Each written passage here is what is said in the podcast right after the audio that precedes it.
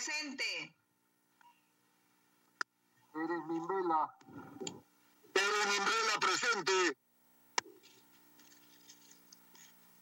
Puño Le Carnaté.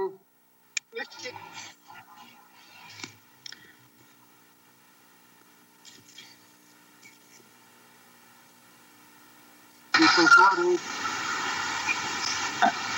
Quispe Suárez, presente, señor relator. Buenas tardes. Rivas Osejo.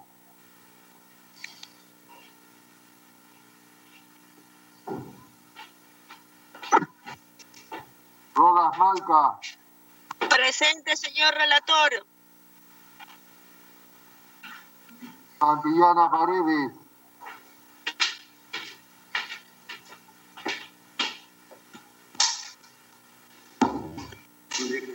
Señor relator, Guillermo Liga presente, por favor. Señor relator, Rivas Osejo presente.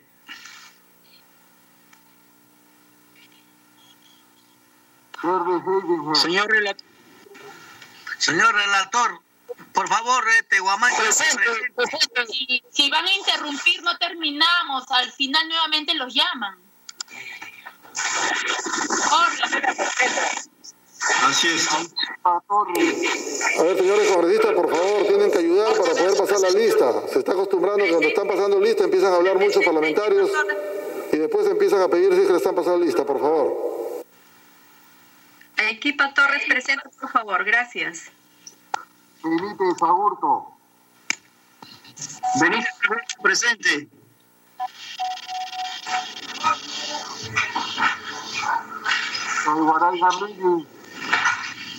Taiwaray Gambini. Taiwaray Gambini presente. Ayagua Barriento. Presente. Pepe Cárdenas de Velázquez. Presente. Gustavo Ramos. Presente.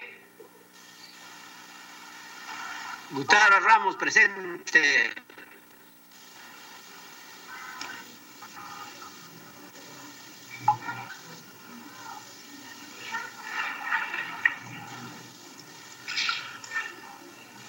Omar Machaca.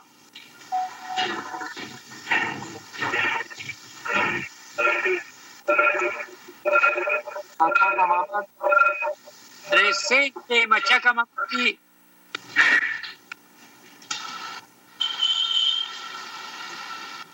Núñez Barreros. Presente, Núñez Marreros. Guamaní Machaca, señor relator, no ha llamado. Presente. José Ayucra. Presente, señor relator.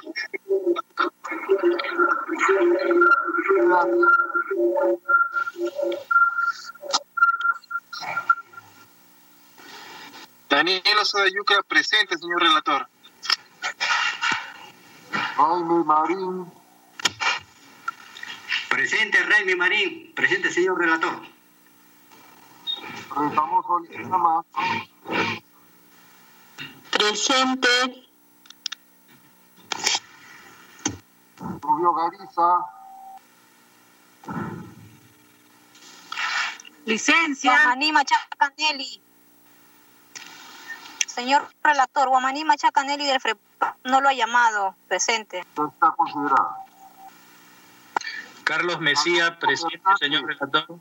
Isaías Pineda. Señor relator, eh, Kenyon Durán Bustamante, presente.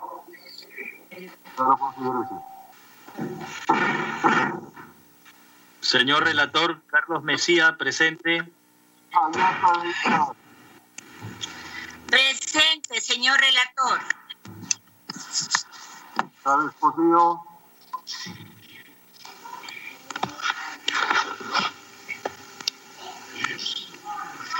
Columbo Presente.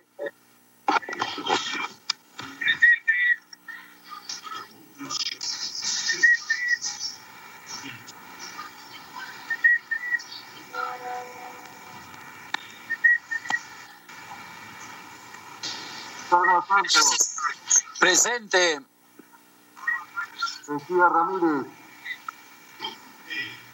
Presente. Silinge Gómez, Presente. Pinedo Azaca,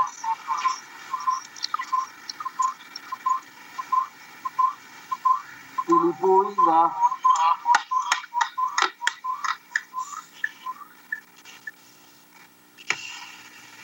Tito Ortega,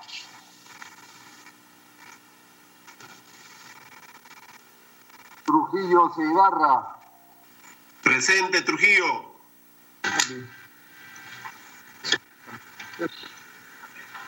Collado,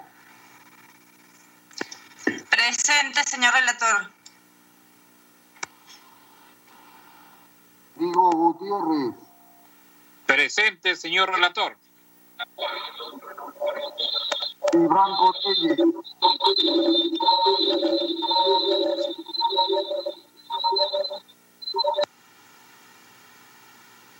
Zárate Antón,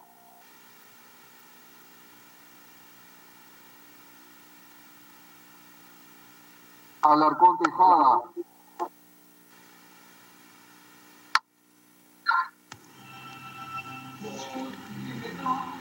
Apaza Quispe, Apasa Quispe, presente. Bartolo Romero, Bartolo Romero, presente. Agua Payano,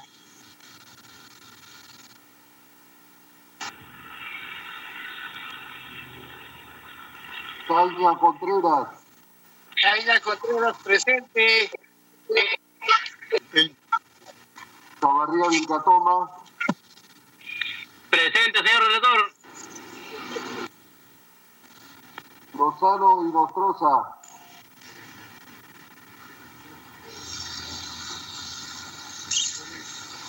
Carlos Almerino. ¿Dice? ¿Puede repetir, por favor? Mamari Barriga, Maquera Chávez, Héctor Masquera Chávez, presente. Mendoza Marquina, Presente, señor relator.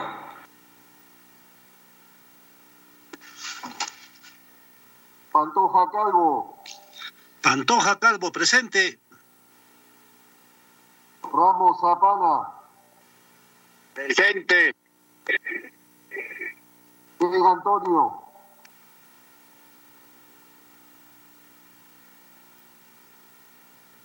Almerí Veramendi,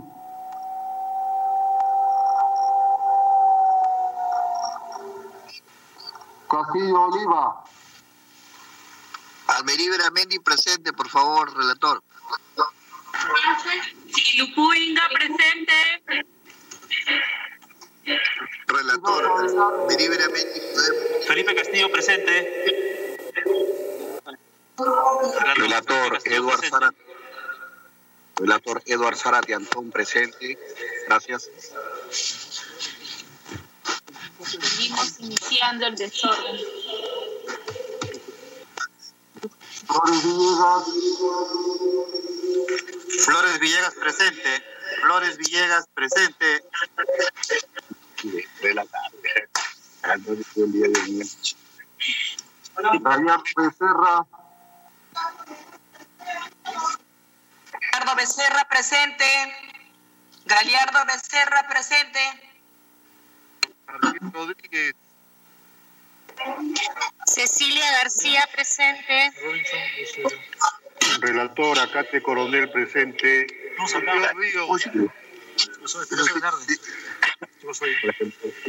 Pero se ha mandado de Felipe de Castillo, se ha mandado a Flores. Presente, Gupión Ríos. Señor relator, Durán, Luna presente. de Castillo Oliva se ha pasado de frente a Gallardo Becerra. Ha obviado Espinosa de Acción Popular. De Acción Popular ya da la segunda ronda.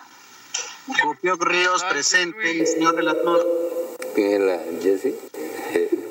No interrumpa, por favor, que termine el relator. Presente. Urresti Helera. Señores, por favor, sus micros. Presente. Señores, Urresti presente. Alejandro Miranda. Presente. Presente. Presente. Dioses Guzmán. Dioses. Espinosa Rosales. Presente, Espinosa Rosales. Fernández Flores. Presente Fernández Flores. González Tuanama.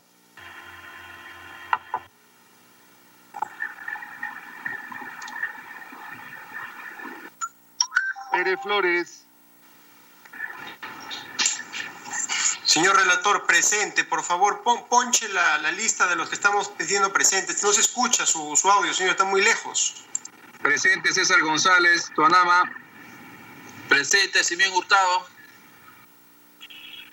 Augusto Guerrero. Presente, señor relator. Tocto Guerrero. Vázquez San.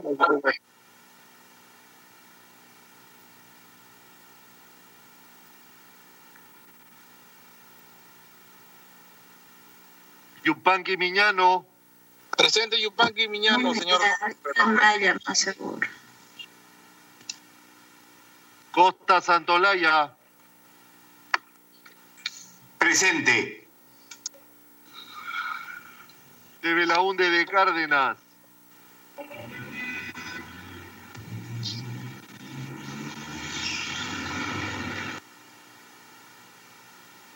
González Santos. Presente. Lizárraga Houghton. Presente. Núñez Salas. Presente.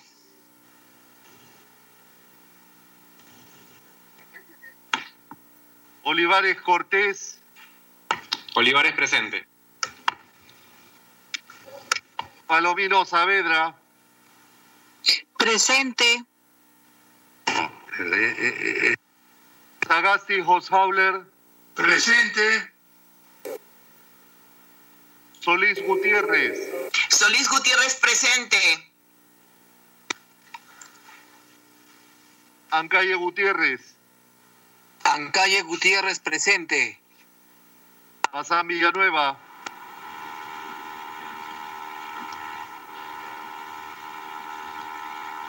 Checo Chauca. Chejo Chauca, presente. Buenas tardes con todos. Fernández Chacón. Montoya Weaving. Presente. Ipe Apasa. Quispe Apasa, presente. Silva Santisteban Manrique.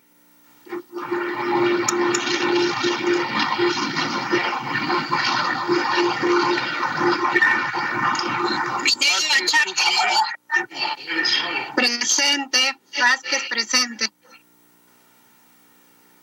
Contreras Bautista.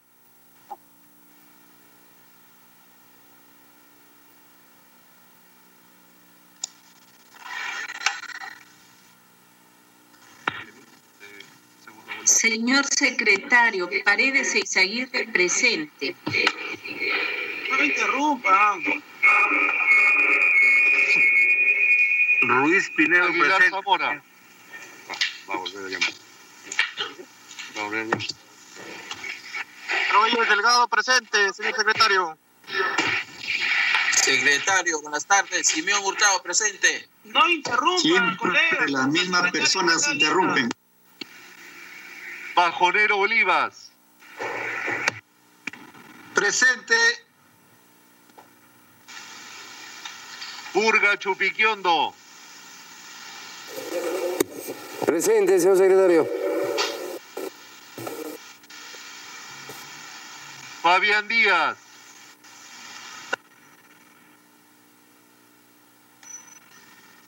García Oviedo.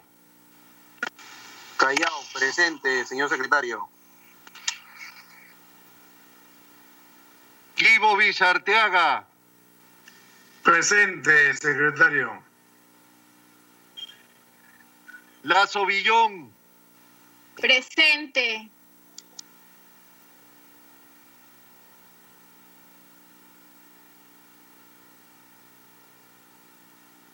Novoa Cruzado. Desde Trujillo, La Libertad, Novoa Cruzado, presente, señor relator.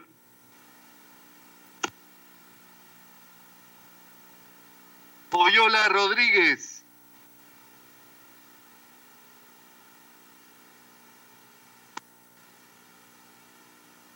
Paredes Eizaguirre. Presente Paredes Eizaguirre. Ruiz Pinedo.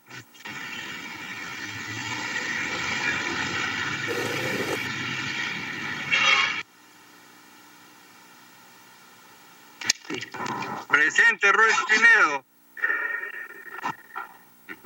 Troyes Delgado. Presente, Troyes Delgado. Aló. Acate Coronel. Presente. Acate presente. Ascona Calderón.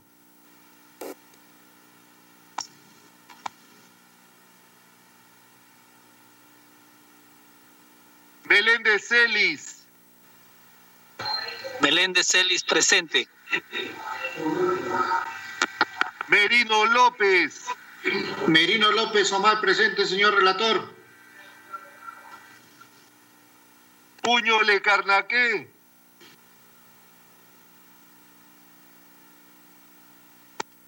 Presente, Puño Le Carnaqué.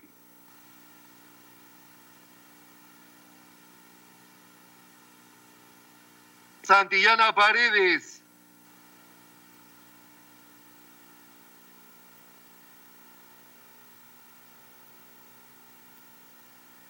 Verde Heidinger.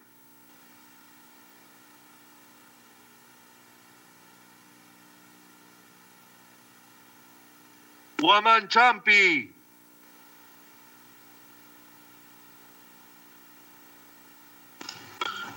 Pineda Santos. Presente. Su micrófono, Gariza. hermano Champi.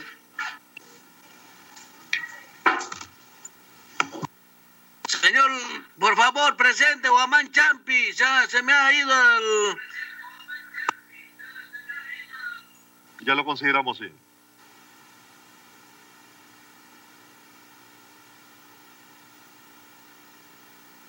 Alonso Fernández.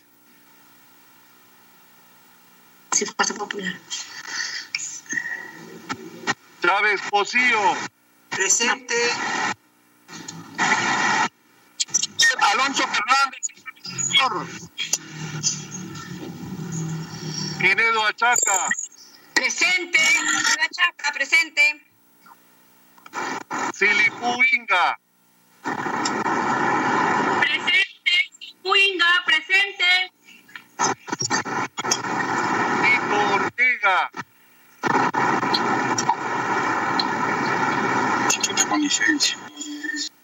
Señor relator, por favor, Alonso Fernández. Vivanco Reyes, presente. Señor de presente. Señor relator, Robinson Cupio. Julián Bustamante, señor relator. Ya está considerado, señor.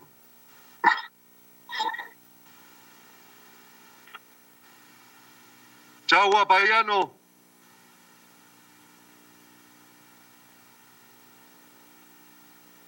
Lozano y Nostroza.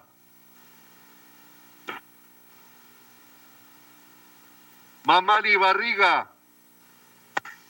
Presente. Mamani Barriga, presente. Vega Antonio. Presente. Grites. Espinosa Velarde. Presente, Espinosa Velarde. Luna Morales. Presente.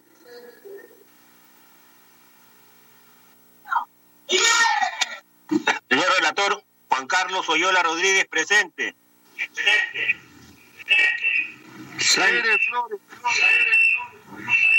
Sánchez Luis de Podemos Perú, presente, señor relator. Robinson presente. Tan. Robinson Cupio, presente.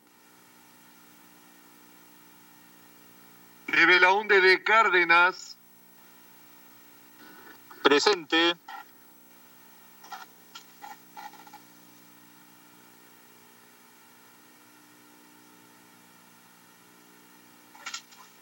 De Belaunde de Cárdenas.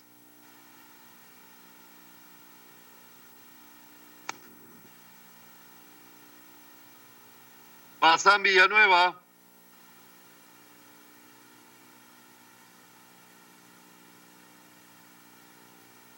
Silva Santisteban Manrique. Silva Santisteban presente. Contreras Bautista.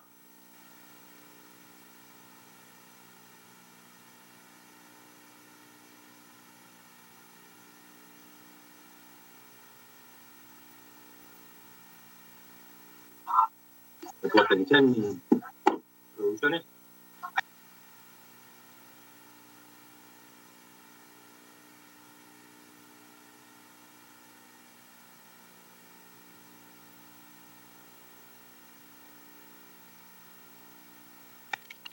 Señor presidente, han contestado a la lista 113 congresistas. El quórum para la presente sesión es de 64 congresistas.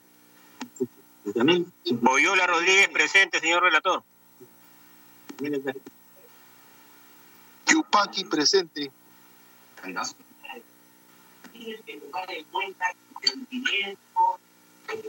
Le pregunté. Señor presidente, han contestado a la lista 113 congresistas. El quórum para la presente sesión es de 64 congresistas.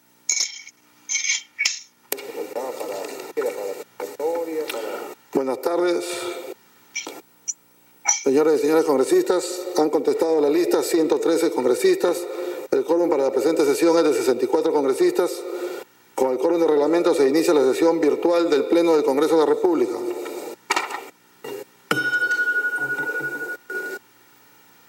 Se va a dar lectura a la tercera disposición transitoria del reglamento del Congreso de la República. Relator de lectura.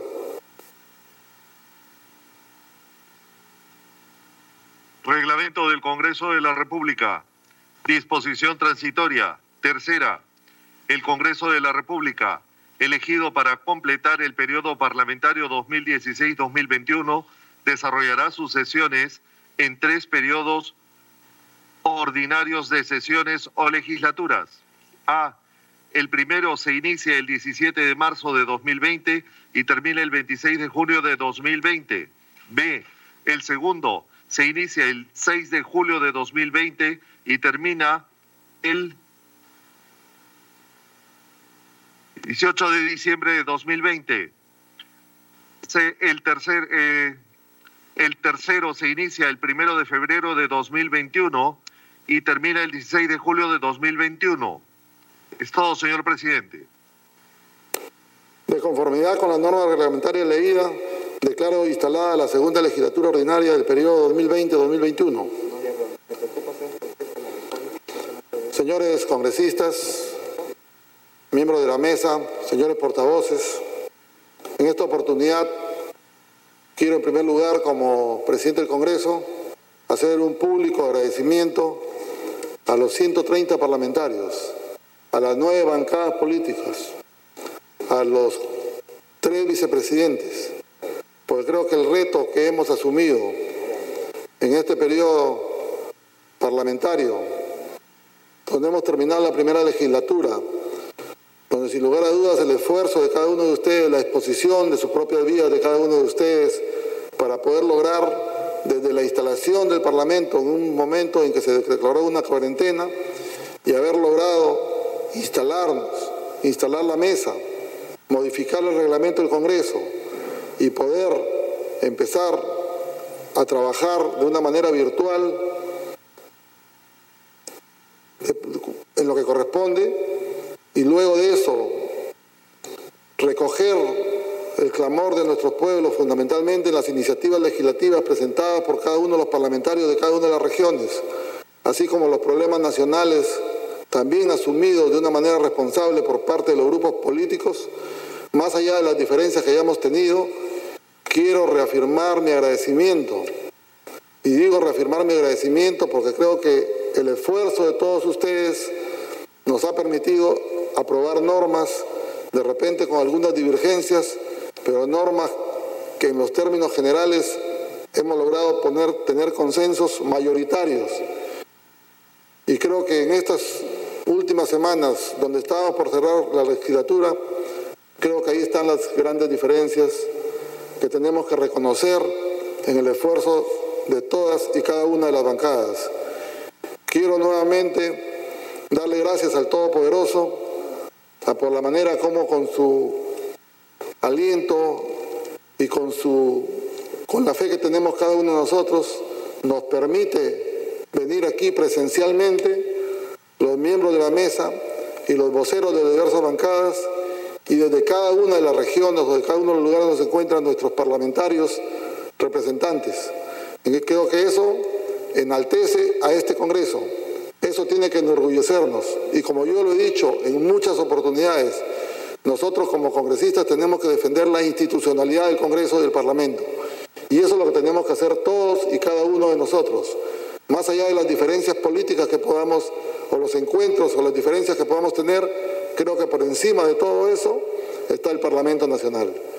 Y hemos demostrado en este poco tiempo que nos conocemos, que quizás la propia situación en la que nos encontramos no nos permite confraternizar mucho más, pero creo que estamos avanzando de una manera positiva y el Perú entero nos está mirando. Creo que este inicio de esta nueva legislatura nos debe permitir afianzarnos mucho más y poder, lógicamente, seguir legislando, seguir fiscalizando y seguir representando. Esa es la tarea que tenemos todos. Hoy que estamos justamente iniciando esta legislatura, esta segunda legislatura, en una fecha tan trascendental e importante que es el Día del Maestro, yo creo que redobla el compromiso de todos los 130 parlamentarios, de los nueve grupos políticos que nos acompañan y de la mesa directiva, que a pesar que no somos de la misma línea política, hemos sabido articular para poder lograr esos consensos que creo que el Perú entero ha estado esperando. Reafirmamos nuestro compromiso con todos los peruanos, reafirmamos nuestro compromiso con el Ejecutivo, con el Legislativo, porque creo que el trabajo coordinado y articulado, como lo venimos demostrando en las, en las solicitudes hechas por el Ejecutivo, cuando ha pedido que este Congreso le dé facultades especiales, o en, caso, en, este, en este caso penitenciarias o económicas, el Congreso ha respondido a la altura y al nivel. Y nuevamente quiero aprovechar en esta oportunidad de darle el agradecimiento a los, a los portavoces, a los miembros del Consejo Directivo, a los miembros de la Comisión Permanente, a las subcomisiones que nos acompañan a las comisiones ordinarias, en este caso particular a los miembros de mi mesa, a mis vicepresidentes y fundamentalmente a los trabajadores del Parlamento. Porque gracias a ustedes, a los trabajadores, es que nos permite cumplir nuestra tarea y cumplir nuestro deber. Igualmente, a todos los departamentos del trabajo, del trabajo de este Parlamento, a los miembros de seguridad, a la Policía Nacional, que creo que son el gran soporte del trabajo que venimos desarrollando todos los parlamentarios. Nuevamente, pedirle al Todopoderoso que nos cuide, que su manto nos bendiga y nos tenga protegidos de esta pandemia que está costando miles de vidas de todos los peruanos y que sin embargo este Congreso sigue funcionando en todos los niveles. Ya el Congreso lo tenemos constitucionalmente funcionando en todas las subcomisiones, en las comisiones, en los, los portavoces, en los grupos políticos y en los despachos parlamentarios. No nos desanimemos, creo que estamos respondiendo a las expectativas del país y a las expectativas y pedidos del Ejecutivo, porque el Perú así lo necesita. Tenemos dos temas que creo que son de preocupación de todos los parlamentarios, que es el tema de salud, porque aún no superamos esta pandemia, y el tema económico, que golpea a todos los peruanos. Y bajo esos términos, más allá de poderme dirigir a los sectores, porque creo que aquí representamos al país y así como algunos venimos a defender nuestro sector económico, venimos a defender nuestros sectores productivos, venimos a defender nuestra agricultura, venimos a defender nuestro comercio, venimos a defender estructuralmente lo que el Perú necesita para darle trabajo digno a todos los peruanos, creo que en esa tarea tenemos que seguir comprometidos todos. Agradezco, agradecemos a nuestras familias que nos dan esa fuerza, a nuestros amigos, a nuestros críticos, creo que agradecemos a todos. Que Dios me los bendiga y que esta nueva legislatura sea de responsabilidad de todos y cada uno de nosotros, que sigamos unidos en bien del país y en bien del desarrollo y la recuperación económica que todos esperamos y en la recuperación de la salud pública que está tan avenida menos.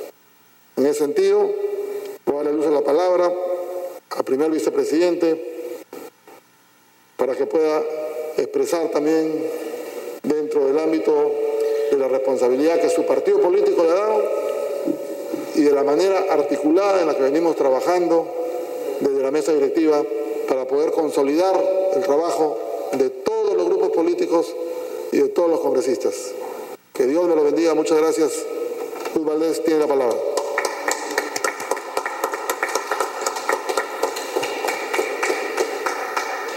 Muchas gracias, presidente. Por su intermedio, un saludo a todos los señores voceros de los distintos partidos políticos, a todos los señores congresistas que nos acompañan hoy en esta sala virtual. Creo que esta mañana, tarde, es una jornada de, reflexiones. Hacemos un recuento de lo que hemos vivido los últimos días y sin temor a equivocarme, creo que hemos vivido momentos difíciles, momentos muy complicados, adversos, no solamente para este Parlamento, sino para todos los peruanos y la humanidad en general. Pero creo que estos momentos difíciles nos ha servido a todos los representantes de las distintas bancadas, nos ha servido para poder compenetrarnos, eh, ayudarnos, cooperar por el buen funcionamiento del Parlamento y sobre todo para devolver la esperanza a nuestro pueblo que esperaba mucho de esta clase política.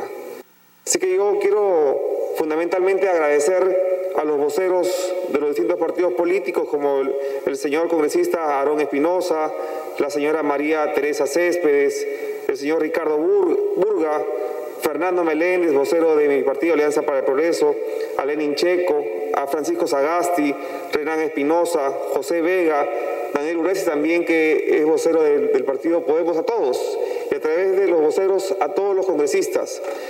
No cabe duda que, que estos han sido momentos difíciles, de los cuales nos ha servido para madurar políticamente, pero quiero, quiero rescatar algo, que ha sido fundamentalmente ese trabajo en equipo que hemos logrado en estos pocos meses que llevamos trabajando juntos.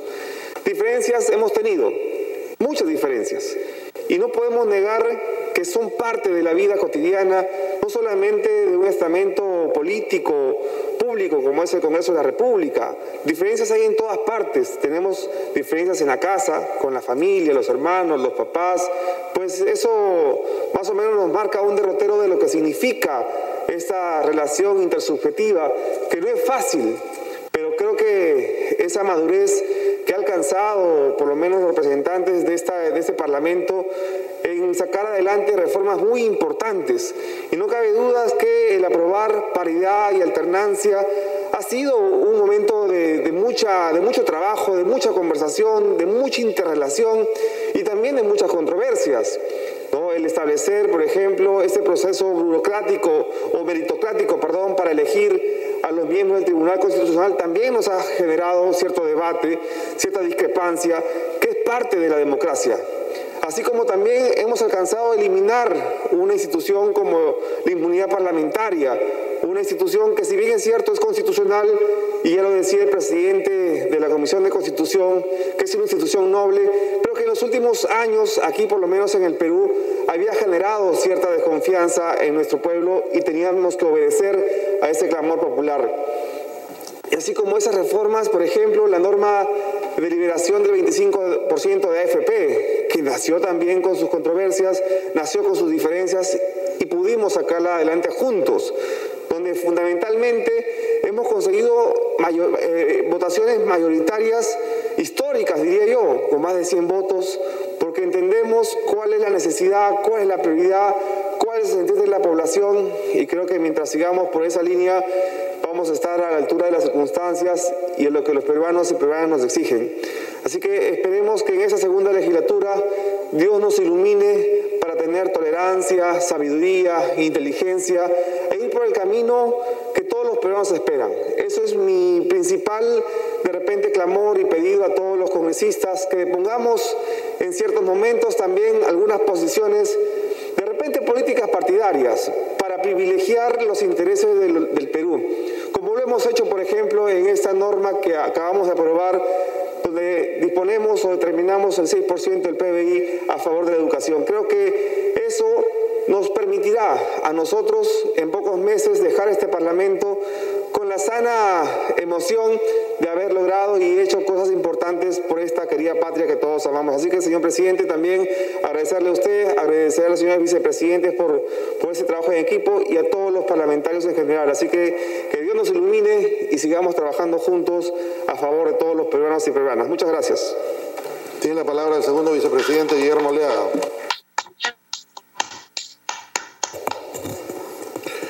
Presidente, muy buenas tardes y por intermedio suyo, buenas tardes a la representación nacional. Presidente, difícil hubiese sido pensar de que el 16 de marzo, cuando juramentábamos, íbamos a ver que no solamente ya el escaso tiempo que teníamos para trabajar iba a ser el primer problema, porque identificamos un problema más que día a día ha quejado toda nuestra sociedad y es esta pandemia del COVID-19. Difícil es pensar cuando se dieron los resultados de la elección presidente de que ante un Congreso, como decían algunos medios de prensa, atomizado, se podrían llegar a algunos consensos. Difícil es pensar, presidente, de que sin haber tenido en casi 200 años de vida republicana un mecanismo para poder sesionar, se iba a poder hacer lo propio. Pero hoy todas esas cuestiones de dificultad han sido largamente superadas y aquellas situaciones que parecían engorrosas, lo único que han conllevado es a que se generen dichos consensos, a que las plataformas sean dilucidadas y que adicionalmente un Congreso atomizado hoy en día pueda trabajar de manera conjunta. Como bien dijo el primer vicepresidente, vamos a encontrar que el camino es largo, es difícil, pero solamente la voluntad de querer servir a nuestra nación podrá hacer nuevamente de que no haya plataforma que nos impida andar juntos ni un Congreso atomizado que pueda ir en contra de la voluntad del pueblo. Por eso, presidente, espero que en esta nueva legislatura podamos mantener el rumbo, pero siempre como teniendo como un norte el bienestar de nuestra población. El compromiso de Somos Perú para con las demás bancadas, trabajar sin cálculos políticos, trabajar en favor de todos los peruanos. Muchas gracias.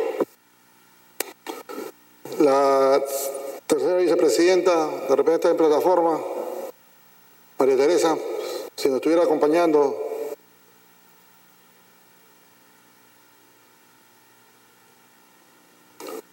En nombre de María Teresa, Lucho Valdés, vas a hacer uso de la palabra.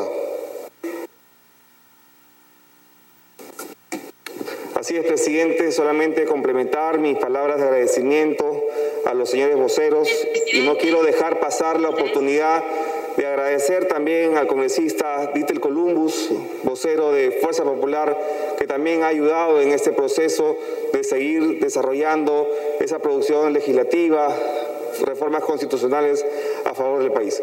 Muchas gracias, presidente. María Teresa. María Teresa. Saludo a toda la representación nacional y básicamente para expresarles eh, agradecimiento con todo eh, y todas las eh, en esta primera y decirles que no debemos sentirnos opacados cuando señalan de que somos un Congreso populista, porque con dicha frase quieren desacreditarnos en nuestras acciones. Por el contrario, yo les invoco a que utilicemos y hagamos popular, valga la redundancia, que somos un Congreso patriótico, un Congreso patriótico. ¿Por qué? Porque cuando tú eres patriota es porque haces acciones para la patria. Y precisamente las acciones que todos hemos tomado en determinado momento y que seguramente lo más adelante, estamos respondiendo a las necesidades.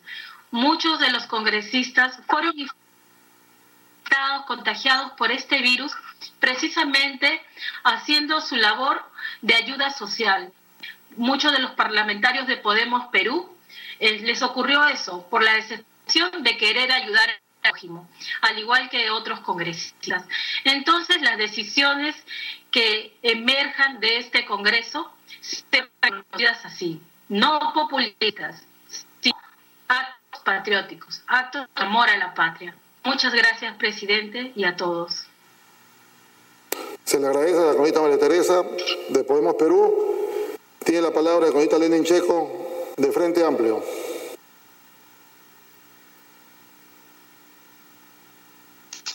Muchas gracias, presidente. Primero que todo, hago llegar el saludo a la mesa directiva, a los portavoces, a los congresistas, a los compañeros trabajadores del Congreso, a las trabajadoras, a nombre de la bancada del Frente Amplio. Asimismo, hacemos llegar un saludo el día de hoy a todos los maestros y maestras que vienen luchando por sus justos derechos y que seguramente en este Congreso vamos a brindarles leyes en favor de ellos.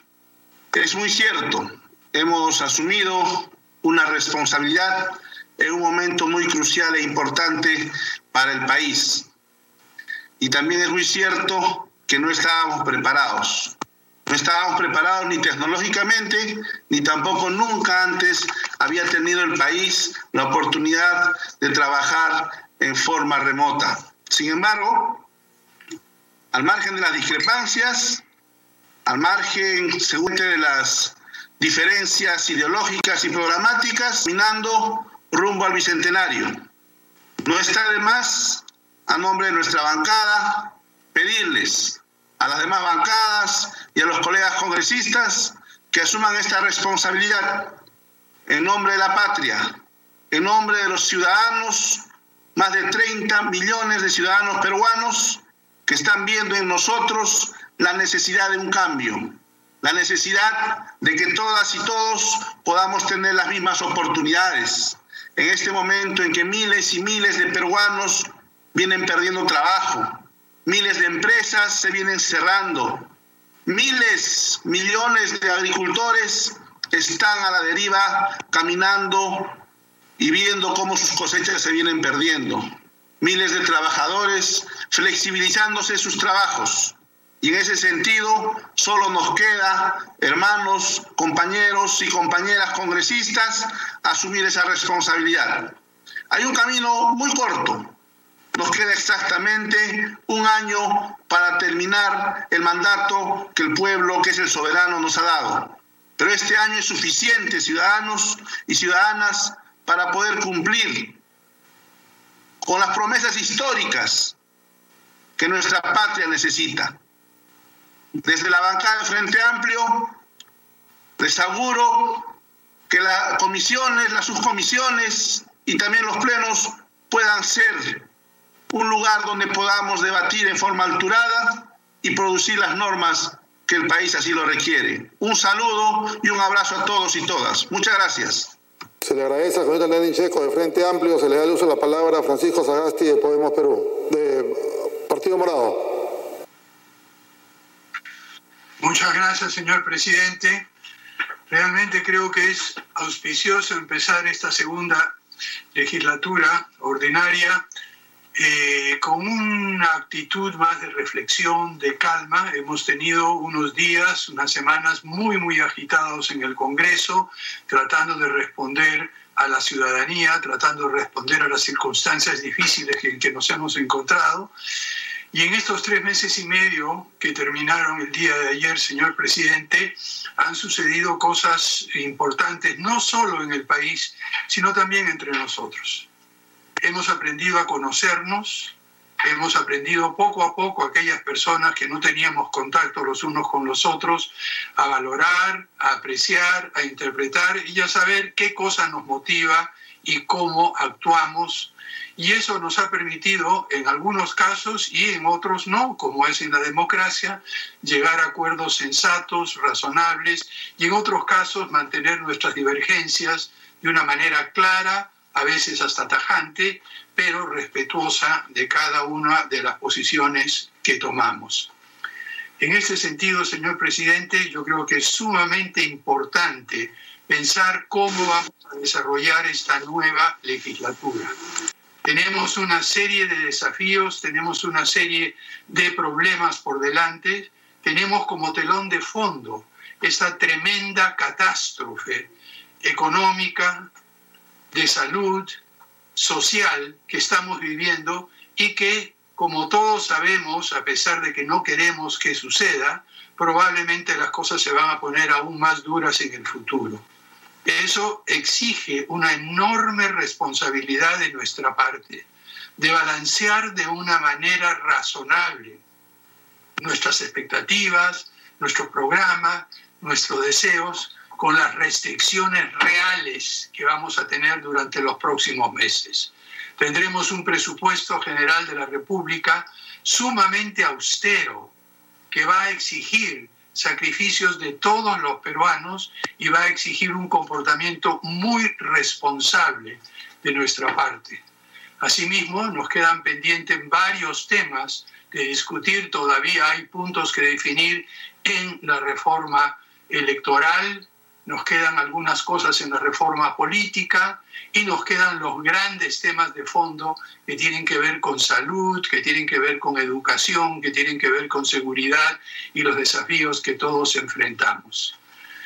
No quisiera extenderme, pero señor presidente, a través suyo quisiera extender un agradecimiento a todos los congresistas y en especial a aquellos a quienes he aprendido a conocer a través de la descripción que nos hacen en sus regiones.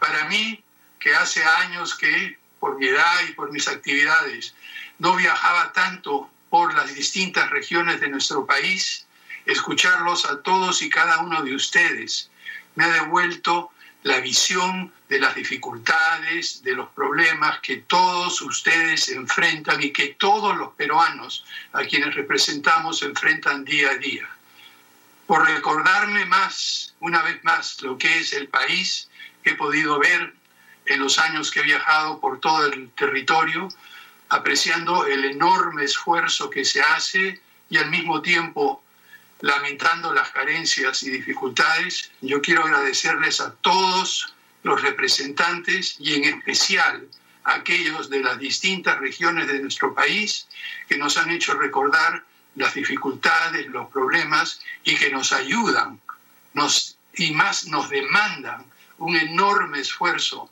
para hacer de que el Perú sea un país con igualdad de oportunidades para todos, sea un país más equitativo y sea un país en el cual podamos decir de que todos los niños, estén donde estén, tendrán las mismas posibilidades para el futuro.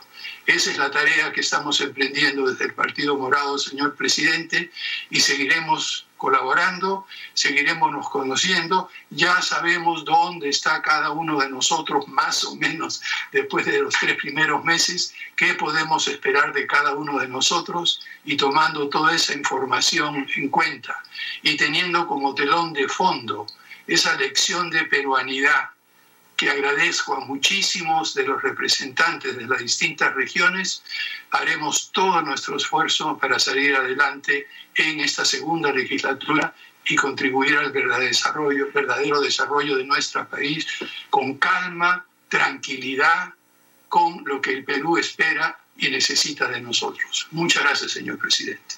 Se le agradece al señorito Francisco Sagasti de Podemos Perú, del Partido Morado. Y se le da el uso de la palabra a Renán Espinosa de Somos Perú. Es Partido Morado, señor presidente. Partido, partido Morado, dicho ahorita, disculpe. Somos Perú, tiene la palabra Renán Espinosa. Muchas gracias, presidente. Muy buenas tardes. Y a todos los colegas y a todos los ciudadanos de nuestro país. En nombre de nuestra bancada de Somos Perú, de los congresistas que representan a distintas regiones de nuestra patria y en nombre de nuestro partido, de nuestra presidenta Patricia Lee, quiero agradecer profundamente la gran oportunidad que se nos ha dado como partido de ingresar al primer poder del Estado, que es el Congreso de la República, y poder traer aquí las voces, los sentimientos, y sobre todo las grandes necesidades de los cambios profundos que nuestro país necesita. Y no hay duda que uno de los elementos importantes son las reformas en salud, en educación, aspectos que aún nos falta terminar de construir y seguir luchando por ellos. Hemos escuchado durante toda esta legislatura y también constantemente a nuestros congresistas de nuestra bancada de Somos Perú, mencionar las grandes falencias y carencias que por muchos años tienen nuestros niños, nuestros jóvenes en términos educativos, donde la salud ha sido también afectada y desnudada a partir de esta pandemia. Dos pilares importantes que hay que atacar para desterrar la corrupción que existe aún en muchos niveles, que perturba e impide poder llegar a satisfacer las necesidades de nuestros ciudadanos. La educación pública no ha sido abordada de manera adecuada. La salud pública ha sido dejada en abandono por mucho tiempo. Desde el Congreso y desde nuestra bancada seguiremos impulsando las reformas y las medidas que le compete al Congreso legislar fiscalizar y hacer el control político para que realmente se pueda ayudar y atender a los ciudadanos, porque son dos tareas fundamentales que el Estado debe brindar como derecho a todos los peruanos. Pero nos queda hacia adelante en esta legislatura no solamente con completar con la segunda votación de las reformas constitucionales que hemos aprobado, sino también abordar el tema de seguridad ciudadana. Otro gran problema que pasa en nuestro país y que por todo esto tal vez estemos dejando de lado. Somos Perú está preocupado por la seguridad ciudadana y queremos que esta sea incluida también como un derecho fundamental de los ciudadanos. Lo que corresponde a legislar y controlar lo tenemos que hacer en esta legislatura. Los grandes esfuerzos que hacen las familias para conseguir calidad de vida sobre la base de su trabajo, de su lucha, muchas veces es arrebatada por la delincuencia e incluso delincuencia que debilita las instituciones tutelares que deberían cautelar siempre el derecho a la tranquilidad y a la vida en paz y en felicidad con la familia.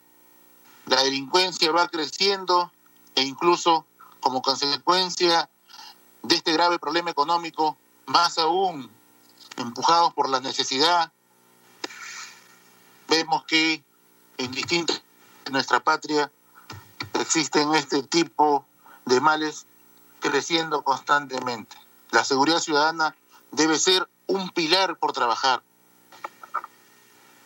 El problema económico, mencionamos también, es una consecuencia gravísima de esta pandemia que hoy también le, afecta a nuestro país. Los emprendedores, los microempresarios, mucha gente sin empleo. Necesitamos ponernos de acuerdo con todas las bancadas para establecer una ruta clara de cómo ayudar desde el Congreso para la reactivación económica verdadera y real. Y cuando digo verdadera y real, es para que se dé justamente a los que mueven el motor de nuestra economía, que son los microempresarios, los emprendedores. La gran empresa ya ha tenido la ayuda con el Reactiva Perú. La gran empresa ha podido recibir grandes préstamos a precios baratos. Hagamos un reactiva verdadero para el verdadero peruano. Hagamos un reactiva para la gente que hoy busca la necesidad en las calles y que como producto de, de la desatención de algunas decisiones gubernamentales no encuentran tranquilidad ni una ruta para salir adelante. Tengo el encargo de mis colegas congresistas de la bancada de Somos Perú de trabajar profundamente en este tema, pero también trabajar por la agricultura. Tenemos congresistas que representan a, grandes grupos de pequeños agricultores. La agricultura como motor de los productos alimentarios que la capital consume y que todo el Perú consume, pero que no son atendidos de manera adecuada. Nos alimentan nuestros agricultores, pero no les prestamos atención. Esa es una deuda grande que tiene nuestro país con este gran sector de la agricultura. Necesitamos, presidente, sugiero tener una agenda clara precisa, con metas claras que podamos cumplirla en esta legislatura. Nuestro país necesita mucho, pero prioricemos qué es lo que debemos trazarnos como objetivo para lo que queda del año y poder entregar a nuestros ciudadanos una propuesta de cambio y de solución que necesitamos, redoblando esfuerzos porque tenemos el enemigo de la pandemia.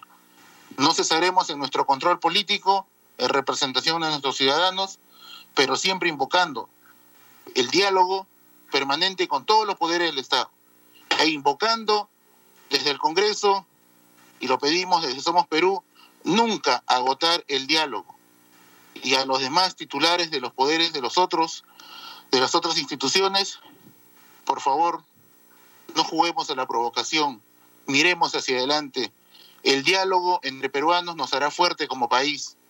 Y si realmente queremos invocar la unidad, practiquémosla de manera permanente. Un fuerte abrazo y saludo por el Día de los Maestros desde Somos Perú y gracias, estimados colegas, por la oportunidad de haberlos conocido y de seguir trabajando por el bien de nuestro país. Muchas gracias, presidente. Se le agradece a Renan Espinosa de Somos Perú y se le da el uso de la palabra a Aarón Espinosa por Podemos Perú. Gracias, señor presidente. Señor presidente, la bancada de Podemos Perú quiere felicitar y saludar de la forma tan profesional y tan desprendida que han tenido la mesa para llevar esta primera legislatura. Dicho ello, quiero darle la bendición también de Dios Todopoderoso que a pesar de esta pandemia hemos estado aquí en este Parlamento, así poniéndonos del lado del pueblo, instalando la primera legislatura, instalando las comisiones, haciendo nuestro trabajo de representación, nuestro trabajo de fiscalización. Y cómo no, devolviéndole la confianza a los peruanos, a ellos que habían perdido por muchos años el tema de la devolución de las, de las AFP. Hicimos un gran paso, a pesar de que nos quisieron calar la alfombra. Nosotros hemos seguido adelante y no vamos a claudicar en devolverle la confianza a más de 33 millones de peruanos que han perdido la confianza en su clase política. Nosotros en la bancada de Podemos Perú no tenemos mucha historia política, pero queremos hacer una historia, pero esa historia de la buena, que nuestros hijos se sientan orgullosos, que los padres pasaron por aquí e hicimos historia en el camino político. Yo quiero saludar y felicitar al presidente de mi partido que ha dado la confianza a 10 nuevos rostros, porque somos 10 nuevos rostros, que no tenemos pasado político. Nuestro primer pasado es ser parlamentarios, pero lo estamos llevando con mucho compromiso y el único compromiso que tenemos es con el Perú y con la clase trabajadora, con los emergentes, con los que hoy han perdido su trabajo, señor presidente, y están en las calles, han vuelto a ser ambulantes que hoy pide que el Congreso le devuelva sus aportes de la ONP. Nosotros tenemos que hacer justicia, señor presidente. Por eso que una de las, de las sugerencias que le pido a la mesa que recojamos es el sentir de la población y que uno de los puntos de este nuevo, de este, de este, de este nuevo ciclo que se abre en este Parlamento pongamos en agenda el tema de la ONP. Muchos de ellos también han perdido su trabajo, lloran a sus familiares fallecidos y están endeudados hasta el cuello, señor presidente. Tienen deudas con los bancos, tienen deudas con la tarjeta de créditos, tienen deudas con los créditos hipotecarios. Y es el momento también de tocar ese punto y ponerlo a la mesa y debatirlo. Y también cómo no controlar el abuso y el atropello que hacen los grandes grupos de poder en el tema de la salud. No puede ser posible plena pandemia existan empresarios que están lucrando, se están beneficiando, las clínicas privadas, los laboratorios, los grandes grupos de poder. No podemos permitir eso, señor presidente. Nos estamos muriendo. Cuatro millones de peruanos no tienen trabajo, 300 mil contagiados, ya 10 mil fallecidos. Señor presidente, yo he perdido a mi madre y sigo aquí de pie. Sigo aquí de pie, pidiéndole que por favor ayudemos a esa, a esa población que cree lo mejor de nosotros y nosotros estamos para ello. Muchas gracias, señor presidente. Se le agradece a Aarón Espinosa de Podemos Perú y se le da el uso a la palabra a José Vega de Unión por el Perú.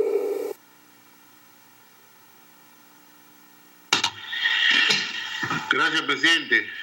Eh, mi saludo, presidente, en primer lugar, a su persona por haber conducido acertadamente esta primera legislatura buscando el consenso, los acuerdos, la manera democrática y del mismo modo a los miembros que integran su mesa, quienes han colaborado eficientemente en favor en pro de lograr recuperar la imagen de nuestro Parlamento Nacional. Luego expresar también el reconocimiento a, a los integrantes de bancada, Unión por el Perú y Frente Patriótico, que estuvieron a la estructura de las circunstancias y han aportado cada uno de ellos con su experiencia, su trabajo, su conocimiento, representando a su región y poniendo también de por, de por delante todos los sagrados intereses de sus pueblos a quienes representan. Seguramente esta primera legislatura ha permitido hacer algunos avances importantes. Nosotros llegamos al Parlamento con mucha ilusión y expectativa de recuperar la imagen del Parlamento que había sido el eh, periodo pasado, la verdad, venido a menos. Ahora podemos ir con satisfacción y orgullo de esta primera etapa, estamos recuperando esa imagen. Hemos logrado un esfuerzo con trabajo y haber logrado algunas iniciativas importantes como el 25% de la devolución de las AFPs.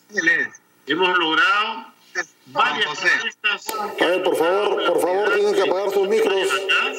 Por favor, para que está hablando ahorita José Vega. Por favor. Para esta manera ir logrando la confianza y la credibilidad de la población. Se han hecho avances que permiten, como los últimos momentos del debate importante que hemos tenido estos días, creo han sido una muestra clara de reflexión, de ponderación, de madurez del Parlamento, y haber logrado con la acertada conducción de la mesa directiva, a quien la conduce usted, presidente, lograr eh, que se haga una convocatoria eh, extraordinaria, de un pleno extraordinario, y que ahí hemos logrado un importante avance.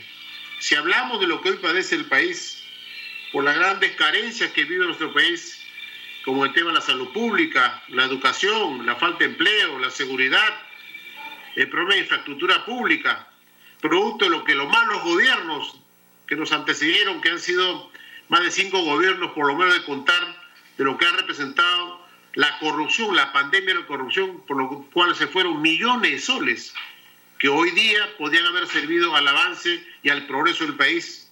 Y por eso es importante también tomar medidas severas para actuar y frenar y parar la corrupción. Ahí tenemos tarea pendiente del Parlamento para ver qué medidas, qué leyes puedan permitir lograr desterrar el grave problema del flagelo, esta pandemia y la corrupción que nos afecta a todos. Todos los gobiernos, los últimos, gobiernos locales, regionales, también están contaminados con corrupción y los poderes del Estado, que han sido pervertidos y secuestrados por la corrupción.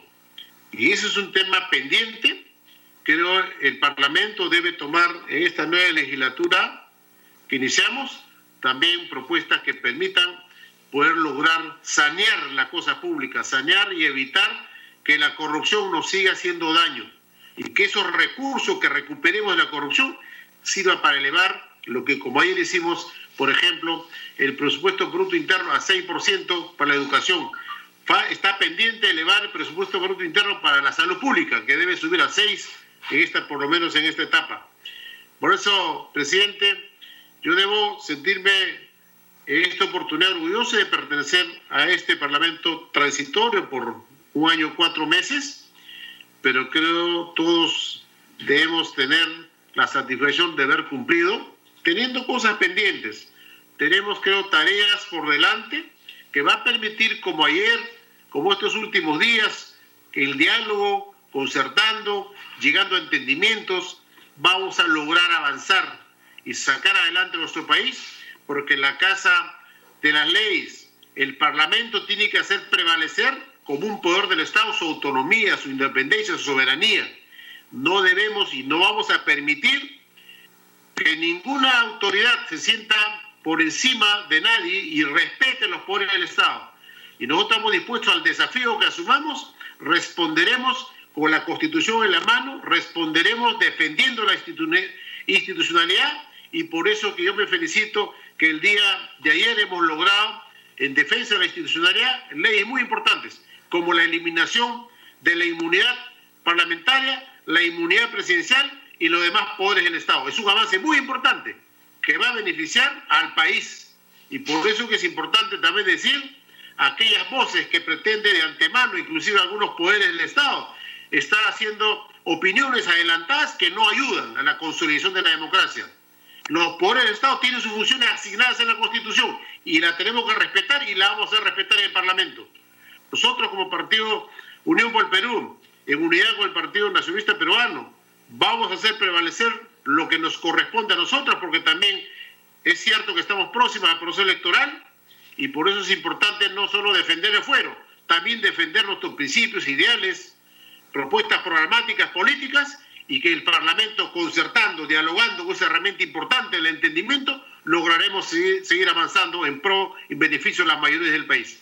Necesitamos trabajar a favor de, de los trabajadores en general, de los pequeños y medianos empresarios que hoy día no, no han sido beneficiarios de esta reactiva Perú, que solo ha beneficiado a los grupos de poder económico ligados a la CONFIEP y a otros empresarios, y no a, los pequeños, medianos empresarios, que son los generadores de trabajo, empleo, inclusive lo que han sostenido los últimos años la economía en el país. Presidente, no quiero extenderme, quiero reconocer que el Parlamento de hoy está dando nuevas señales, tenemos nuevos desafíos y cumpliremos este deber patriótico de seguir trabajando en beneficio de las mayorías, en beneficio de los postergados, ser la voz de aquellos niños olvidados que no tienen un pan llevarse en la boca, por aquellos ciudadanos hombres patriotas que no tienen un empleo, por aquellos patriotas que no tienen la posibilidad de atender la salud. Estaremos luchando en beneficio a favor de ellos y por lo tanto seremos la voz de ellos, de aquellos ciudadanos como nosotros requieren de nuestra parte el trabajo, el esfuerzo en pro beneficio de ellos. Gracias, presidente, y felicitarnos por esta correcta conducción de la mesa directiva. Y un abrazo fraternal a todos, a todos los colegas congresistas que han puesto de sí para sacar adelante a nuestra querida patria. ¡Viva el Perú! Gracias. Se le agradece a la cronista José Vega de Unión por el Perú y se le da el uso de la palabra a la cronista Columbus de Fuerza Popular.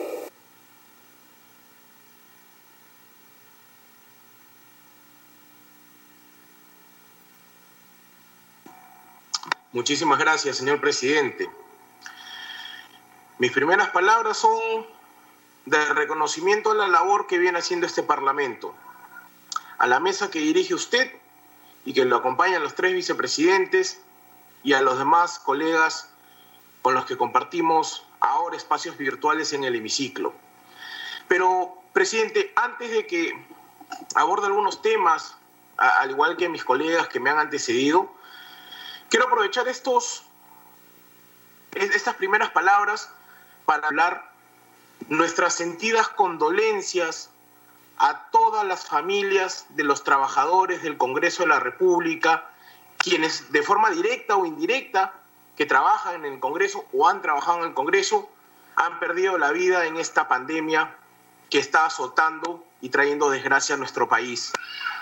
Así como estas palabras hacia, de reconocimiento hacia la labor incesable, incansable que han tenido estos trabajadores que lamentablemente han perdido sus vidas, también quiero aprovechar estas palabras para pedirle a, Dios Todopoderoso eh, por la salud de nuestros colegas.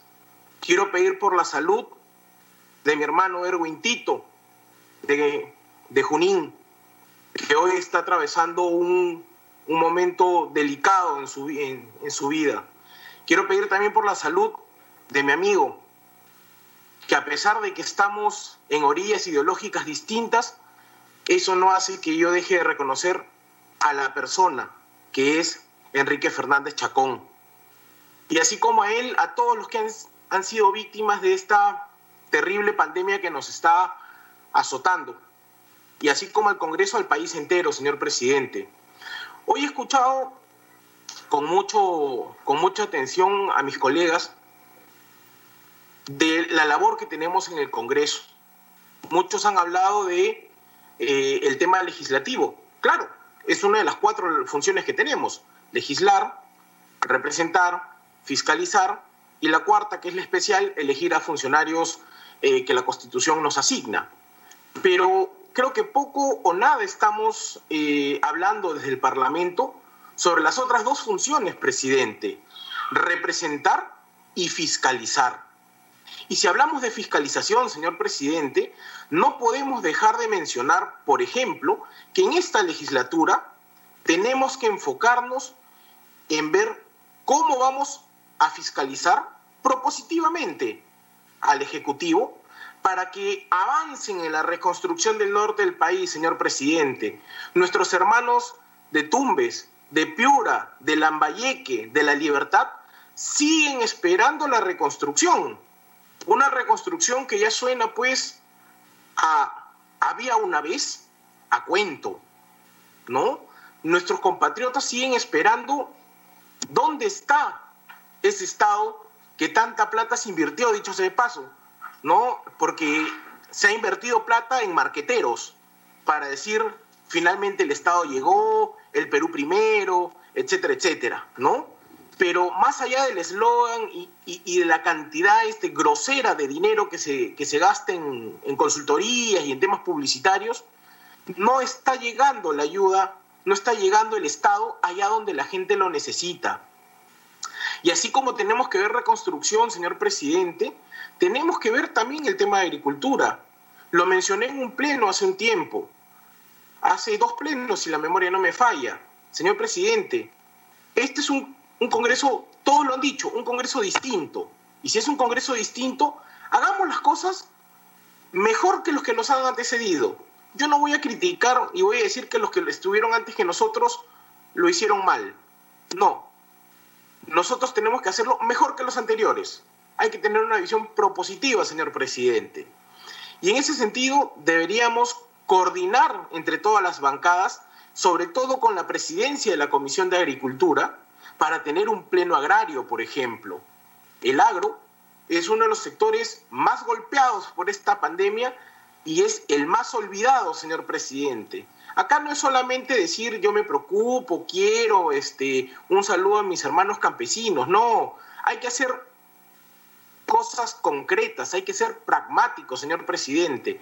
Quizás en este año y medio, más o menos, que nos ha tocado ser congresistas, a pesar de las críticas que hemos recibido y que vamos a seguir recibiendo, quizás pasemos a la historia no necesariamente como el mejor parlamento, pero sí como el más pragmático, el que ante situaciones puntuales respondió o dio respuestas puntuales. Eso es, creo yo, lo que la ciudadanía espera. Se ha hablado también de seguridad ciudadana, señor presidente. Claro que sí, es importante, pero tampoco debemos tomarle el pelo a la gente. Nosotros del Parlamento, mucho, mucho en seguridad ciudadana no podemos hacer si lo vemos desde el punto de vista legislativo.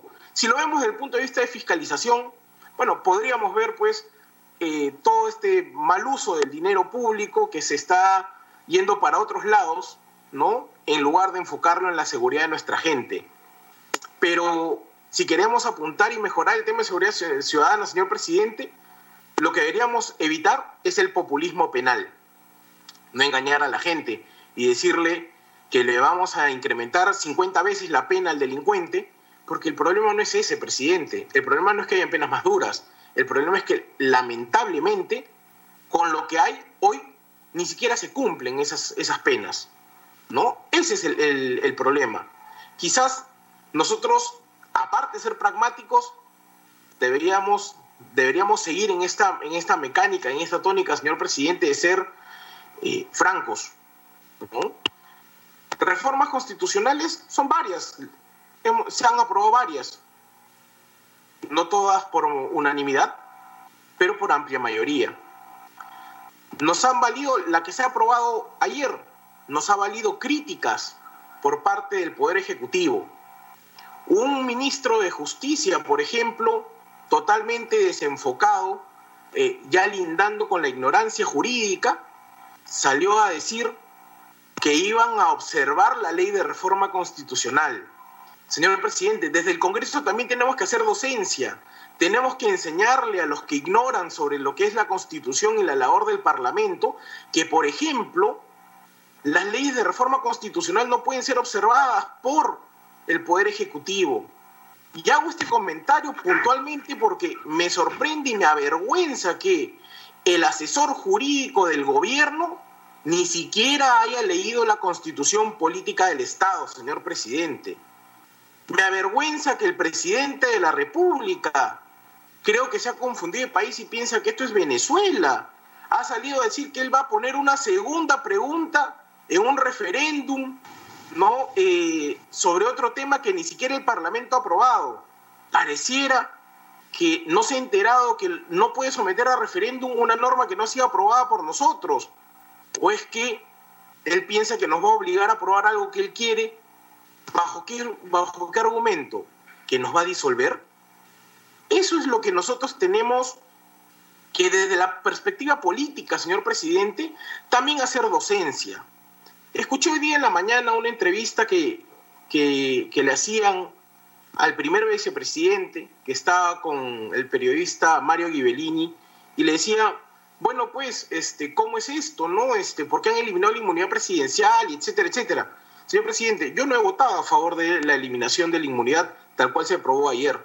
Sin embargo, no puedo dejar de reconocer algo, que si hablamos de equilibrio de poderes, como lo dijo bien eh, mi colega expresidente del Tribunal Constitucional, Carlos Mesía, tiene que haber un equilibrio, pues, ¿no? Y si no hay eh, inmunidad de un lado, no la debe haber del otro. Quizás me viene a la mente una frase que decía, a igual razón, igual derecho, me enseñó un difunto profesor de derecho, ¿no? Y escuché también al presidente de la República, nervioso él, nervioso, este, se trababa bastante al momento de hablar y ya no sabía qué explicar en la entrevista que dio hoy en la mañana, creo que estaba en su tierra, señor presidente, creo que estaba por Tumbes, ¿no? Eh, y explicaba de que lo que hemos aprobado es nocivo porque la inmunidad parlamentaria es la que él tenía, literal. Ya no sabe ni lo que habla el señor presidente. Creo que esta situación lo ha descolocado porque debe tener algún tipo de temor, supongo yo, no lo afirmo, supongo yo. Insisto, pese a que no he estado de acuerdo en cómo se ha aprobado o lo que se aprobó ayer, cómo eliminar la inmunidad en términos generales, no podemos ser ajenos a aquello que el mismo jefe de Estado señaló en algún momento. ¿Y qué cosa fue lo que señaló? Se tiene que escuchar al pueblo, ¿no? Bueno, el pueblo también pidió pues inmunidad para nadie, ¿no? Ahora el señor presidente de la República no podrá decir pues de que el pueblo ya no es sabio, sino safio. Y esto lo traigo a cuento, señor presidente, porque en este año que nos queda, mucho me temo, mucho me temo de que ante la crisis que se nos avecina, una crisis mucho más seria de la que ya estamos, van a tratar de utilizar al Parlamento como gallo de tapada para poder encubrir qué cosa, señor presidente, contrataciones anómalas, ¿no? Cientos de miles de soles para los familiares del Poder Ejecutivo. Y no lo digo yo, han salido el fin de semana en los dominicales, por todos lados. Las compras extrañas que se hacen en materia de salud poniendo en riesgo la vida de los peruanos, sobre todo ahora que estamos en COVID. El tema de la educación se tiene que fiscalizar. Y a través suyo, señor presidente, hay que instar a la Comisión de Educación a que le ponga un poquito más de punche, más del que ya le está poniendo a la labor que están haciendo, porque millones de escolares que están en colegios públicos van a perder el año escolar, señor presidente. Sobre todo los que viven en las regiones y sobre todo los que viven en las partes más alejadas de las regiones, porque ese cuento de que se les iba a entregar unas tablets, eso es un cuento, señor presidente. Hasta hoy no se compran. El encargado de las compras de las tablets ni siquiera tiene especialización ni certificación oficial de la OCE para poder llevar a cabo las contrataciones. Yo lo he dicho y no me voy a cansar de decirlo. Hay que fiscalizar y desenmascarar todas las irregularidades que hay. Y no porque queramos ser mala gente. Ayer alguien me dijo, no sean mala leche, pues en el Congreso. No, no, no es que seamos mala leche, señor presidente. Lo que nosotros tenemos que hacer es cuidar el dinero de la gente. Porque los cientos de millones de soles que se pierden en corrupción son cientos de millones de soles que no llegan para poder comprar respiradores artificiales, para poder invertir en mascarillas, para poder comprar en implementos para nuestra valerosa Policía Nacional del Perú o para equipamiento para nuestras gloriosas Fuerzas Armadas, señor presidente. Gran tarea la que nos queda en este año, señor presidente. Combatir la corrupción es importante. El jefe de Estado ayer decía, yo no sé a, cómo, cuento de qué venía lo que mencionó, refiriéndose a lo que hemos aprobado en el Parlamento, pero decía el virus de la corrupción. Bueno, pues debería ser tiempo de que el señor presidente de la República se dé cuenta, o en todo caso se mire en el espejo y se dé cuenta que él es asintomático, un asintomático cínico de eso que tanto acusa. Porque lo que hay en el gobierno, señor presidente, no es precisamente pues un lecho de rosas estamos viendo pues cómo todos los fines de semana se evidencian situaciones irregulares en el Poder Ejecutivo, cómo se evidencian situaciones irregulares en el manejo de los fondos públicos. Y eso, señor presidente, le trae solamente desgracia a nuestra gente, que hoy, como bien se ha señalado, no tienen ni para comer. Yo termino, señor presidente, con dos cosas. La primera de ellas es agradeciendo, en primer lugar, a mi partido, a mi bancada y a todos los colegas del Parlamento. Con las diferencias políticas que podamos tener, creo que en determinadas situaciones nos podemos poner de acuerdo para sacar adelante proyectos importantes para el país. Y si tenemos divergencias de naturaleza política, esas no deben ser jamás trasladadas al ámbito personal. No es porque discrepemos políticamente en un pleno que implique ello que la amistad que puede generarse o que ya se generó se echa a perder. Esa es una recomendación que alguien bastante curtido en política de mi partido me, me comentó en alguna oportunidad y creo que es una de las, una de las mejores, uno de los mejores consejos que he recibido. Y finalmente, señor presidente, hoy día siendo el Día del Maestro, creo que el mejor homenaje que le podemos rendir a los que fueron nuestros maestros es demostrarle y seguirles demostrando a lo largo de lo que falta en nuestro recorrer parlamentario que las enseñanzas que nos dieron no cayeron en saco roto. Hagamos sentir orgullosos no solamente a nuestros maestros, a nuestros padres, si es que están todavía con nosotros, y si ya no nos acompañan y están con el Señor, desde el cielo se sigan sintiendo orgullosos de los que son sus hijos. Muchísimas gracias, señor presidente, señores vicepresidentes, estimados colegas. Un fuerte abrazo para todos ustedes en nombre de Fuerza Popular y para todas las familias peruanas. Gracias.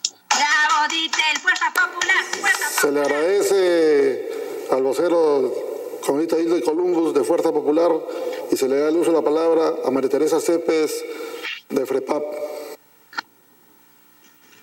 Eh, muchas gracias, señor presidente. Buenas tardes con todos ustedes, colegas. Primeramente, saludo a la mesa directiva, a los congresistas de todas las bancadas, en especial a los del interior del país, al personal del Congreso, los trabajadores y también mis condolencias a sus familiares de aquellos que perdieron la vida por este terrible la terrible pandemia del COVID-19. Va nuestro aprecio y también nuestra solidaridad y nuestro apoyo moral a los ciudadanos de nuestro país. A nombre del presidente del partido de FREPAP, el señor Ezequiel Jonás Ataucusi Molina, y de la bancada del FREPAP, a cada uno de ustedes, nuestro aprecio por haber culminado esta primera etapa de la confianza que el pueblo nos ha dado. Pero también el día de hoy es un día muy especial y rendimos homenaje a los miles de educadores de nuestro país que a pesar de los momentos difíciles que vivimos a raíz del COVID-19, siguen trabajando y enseñando al futuro de nuestro país. Feliz Día del Maestro, que Dios lo bendiga por su gran labor que hacen en nuestro país. Hoy empezamos la segunda etapa en este año. Desde la bancada de FREPAP, nuestra mística es la lucha por la justicia y la equidad. Seguiremos en esa línea, firmes y consecuentes con nuestra promesa de campaña, las mismas que tienen sustento técnico. En esta segunda etapa vamos a seguir cumpliendo nuestra función de fiscalizar. Seguiremos siendo la voz de aquellos que no tienen acceso al derecho a la salud, la educación. Nuestra lucha es por ellos.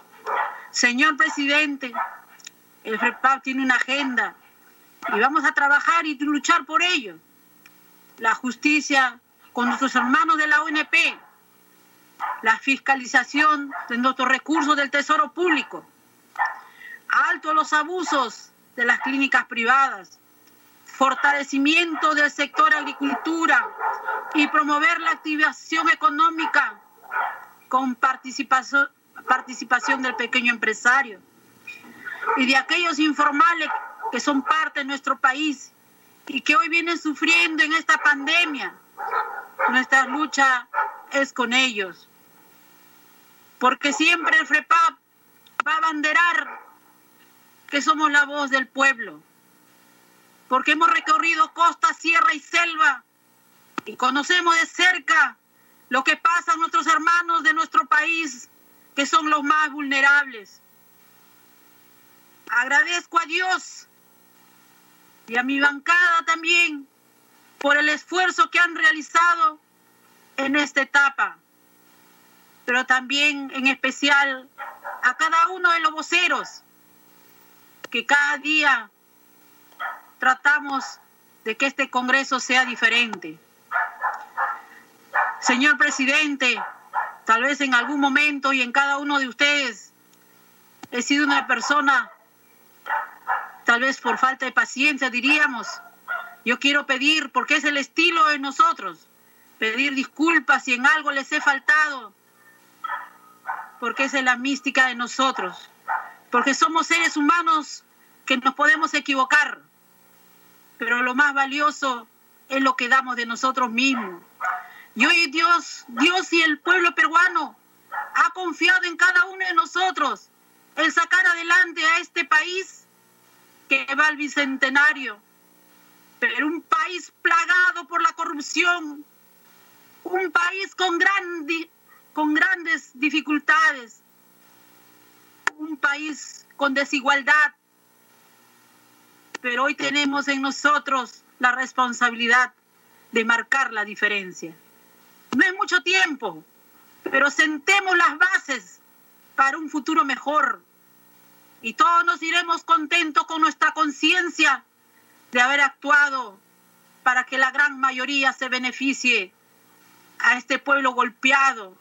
Y ahora más que nunca, cuando la pandemia nos azota, y cada, cada día ustedes que están ahí, cual fuese la fe, todas las noches deben abrazar una oración al Altísimo para que nuestro pueblo deje de ser golpeado por esta terrible enfermedad. Muchas gracias, señor presidente, y a cada uno de ustedes muy agradecido a nombre de la bancada del FREPAP. Se le agradece a la comunista María Teresa Cepes de FREPAP. Se le da la palabra al comunista Meléndez de Alianza por el Progreso.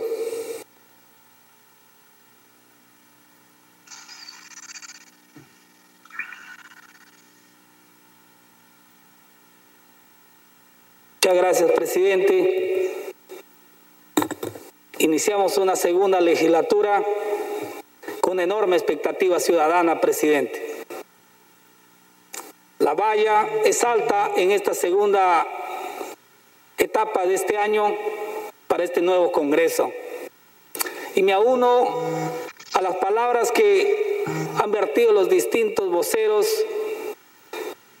de, de gratitud a un Congreso que hoy irradia decencia, pero también un Congreso que se juega por el Perú, presidente. ¿Y en qué momento? En los, más, los momentos más difíciles que vivimos, no solamente por la crisis sanitaria, sino en esa lucha por recuperar la institucionalidad. No olvidemos, presidente, que este es un Congreso complementario. Y ahí va mi mensaje a mis colegas parlamentarios la importancia de defender la institucionalidad. La intolerancia, presidente, es el aliado de los tiranos. Y este Parlamento tiene que ser tolerante y lo ha sido por su liderazgo. Y mi reconocimiento a la mesa y a la presidencia en nombre de la bancada de Alianza para el Progreso. Y dentro de este reconocimiento, presidente, quiero reconocer a mi partido, que me ha dado la confianza de representar desde la, desde la vocería y ser su voz en este Parlamento y compartir no solamente objetivos comunes que tienen que ver con el interés nacional, con los ciudadanos de nuestra patria que no han tenido una representación auténtica como lo tienen hoy día. Y, va mi reconocimiento y saludo primero a los correligionarios de Acción Popular en la voz de Ricardo Burga, Otto Gibovich, y después saludar a la hermana María Teresa y a la congresista Retamoso, que han sido la voz partido del FREPAP, mi reconocimiento a Dieter Columbus, de Fuerza Popular, igualmente a José Vega, de Unión por el Perú, en Podemos, en Daniel Urresti y Aarón Espinosa, en Somos Perú, Renan, asimismo presidente, saludar y de la manera más respetuosa y el aprecio que le tengo a Francisco Sagasti de la bancada del Partido Morado y Lenin Checo del Frente Amplio. Creo, presidente, que si hay algo que hemos dejado en esta primera etapa, es que este Congreso ha desterrado a los lobbies. Y los lobbies del Estado, de los que están en el gobierno, y los lobbies de los grandes grupos de poder. Por eso que a nosotros no nos vengan con el cuento de que este Congreso se corre de su responsabilidad. Y lo hemos demostrado. Pero yo vuelvo a preguntarme, ¿acaso el pueblo, su prioridad es la reforma política? Cuando millones de peruanos hoy día estamos sufriendo la crisis económica, cuando millones de agricultores, presidente, esperan que su gobierno extienda un crédito para levantar la agricultura familiar. Los emprendedores de nuestro país, todos hablan de informalidad, presidente, pero no somos capaces en esta crisis sanitaria de, de emprender las grandes reformas que esperamos. Hemos demostrado madurez política. Este Parlamento no solamente ha tenido una postura democrática, presidente, desde el inicio. Este Congreso ha sido coherente. No solamente en ese respeto democrático institucional, sino en, lo, en las propuestas que hemos traído de los ciudadanos. Y lo hemos expresado el día de ayer, cuando casi unánime decidimos que aún siendo un instrumento constitucional de garantía democrática la inmunidad parlamentaria, decidimos que se elimine totalmente. Y lo hemos hecho, presidente, porque nosotros somos ciudadanos de a pie. Que los, los millones de peruanos que hoy día no tienen voz encuentren en su parlamento ese templo de la expresión soberana de sus anhelos, de sus aspiraciones. Por eso, presidente, tenemos una agenda pendiente. La reforma política sí, pero el Perú profundo espera la gran reforma social. Y el Ejecutivo, y no lo decimos nosotros, lo dicen los resultados, ha fracasado en la pandemia. Porque ha trabajado de manera unilateral, presidente. Cuando el Perú le demandaba que trabajemos todas sus instituciones juntos, ellos han creído que pueden resolver los grandes problemas que hoy están sufriendo los millones de peruanos a lo largo y ancho del país. Por eso el mensaje que tenemos que dar en esta nueva legislatura es de seguir en la misma línea de tolerancia, de coherencia, pero sobre todo de ese espíritu de trabajar en las grandes leyes que esperan millones de peruanos. Yo no puedo dejar de mencionar hoy día, presidente, las leyes que tiene el Poder Ejecutivo, que por cierto, casi todas nos está observando, presidente, pero el Perú está esperando esas leyes. Y acá le invocamos al presidente Vizcarra que hoy tiene la gran oportunidad de darle a nuestra patria estabilidad social,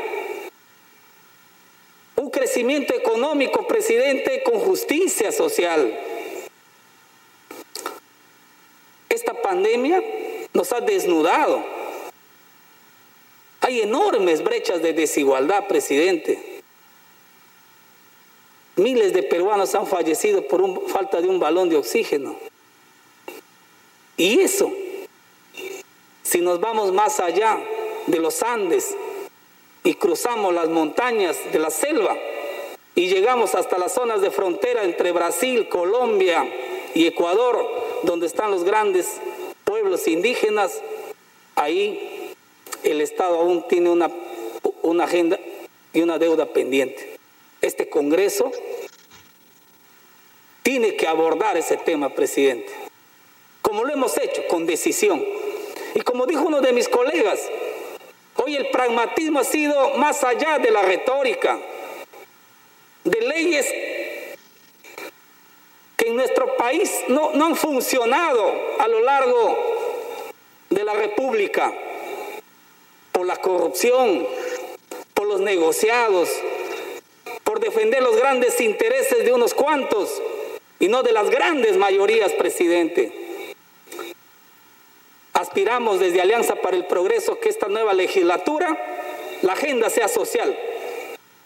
Y como lo dijo usted, la reactivación económica no solamente pasa por decretos supremos, presidente, es momento de hacer grandes políticas públicas. Hoy le exigimos al Ejecutivo planes. Ya no queremos bonos porque los bonos han fracasado. Pueblo salió a las calles porque quiere trabajo, presidente, porque vive del esfuerzo, del sudor. Lleva sus recursos para una familia. Por eso, hoy este Congreso tiene que priorizar el tema de la ONP. Tiene que priorizar hoy día para cautelar y proteger a miles de familias que hoy están en riesgo en el tema bancario. Hay que congelarlas las deudas. Congelar no significa condonar, presidente. El tema del FONAVI, la deuda social, esos son los temas pendientes que hay, hay, que abordar y estoy seguro que con su liderazgo lo vamos a hacer. Por eso, presidente, orgulloso de representar a mi bancada y quiero públicamente agradecer a mi presidente de mi partido, César Acuña Peralta por haberme dado la confianza en esta experiencia noble de servir a mi país desde este Parlamento. Y en un momento difícil donde, como el colega Edwin Tito, el colega Enrique Fernández Chacón, Walter Ascona, Robertina Santillana, desde este hemiciclo va mi oración y una plegaria a Dios, presidente, para su pronta mejoría. Colegas parlamentarios que hoy luchan contra el COVID. Pero también esta oración y esta plegaria a Dios va más allá. A los miles de peruanos que hoy día luchan por su vida en los distintos rincones del país tenemos, presidente, la responsabilidad como Congreso de esclarecer los hechos de los fallecidos por COVID, presidente. Los deudos, los familiares esperan justicia. Y como Estado, nosotros tenemos que honrar eso. Y este, nosotros somos parte del Estado. Y este poder legislativo tiene que devolverle al país hoy esa paz que la pandemia nos ha fragmentado. Por eso, presidente, pedimos desde la bancada de Alianza para el Progreso que el nuevo, esta nueva legislatura abordemos los temas sociales, presidente. Que eso va a sellar el propósito de por qué estamos en este Parlamento. Que los derechos sociales y laborales en este país, por fin, se haga justicia. Termino, presidente, saludando a los maestros del Perú. Yo soy hijo de una maestra de escuela rural y me siento orgulloso porque la región donde yo nací están los maestros bilingües, presidente. Porque Loreto, la región que tiene 24 lenguas maternas, presidente, 24 nacionalidades indígenas,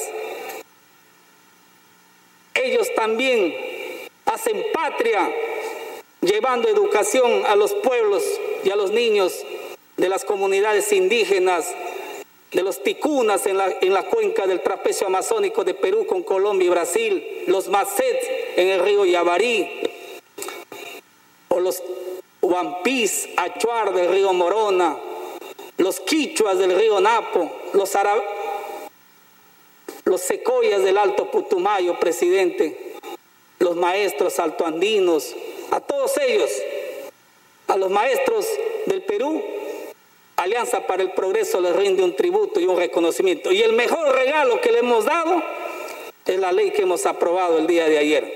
Gracias, presidente. Que Dios los bendiga al Perú y que vive el Perú. Se le agradece al congresista Fernando Meléndez.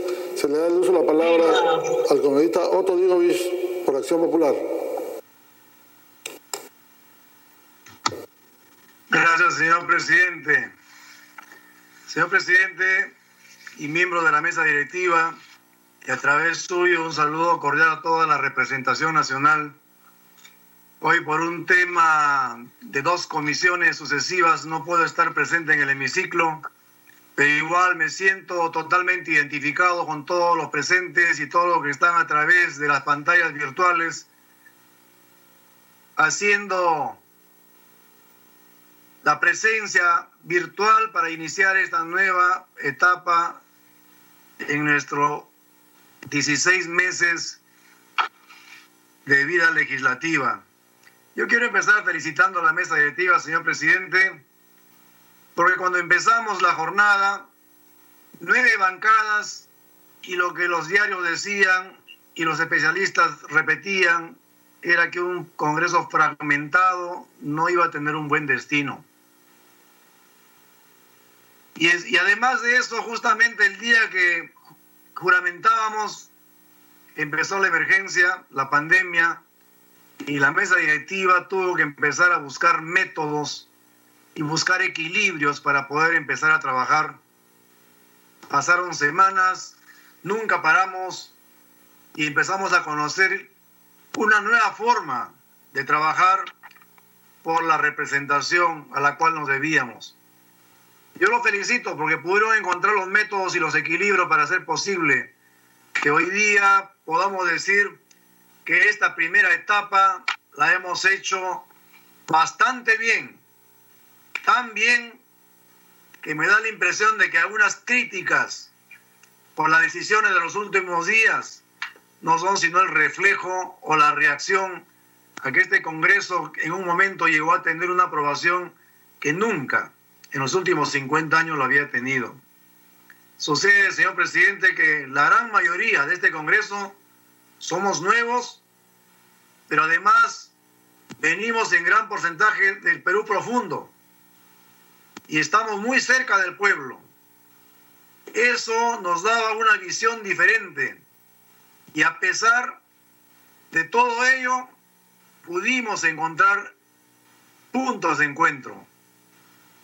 En esta etapa quisiera también agradecer a mi partido, Acción Popular, el decano del Congreso en estas, en estas nueve bancadas, 64 años de vida institucional, pero hoy día representado curiosamente por muchísimos jóvenes.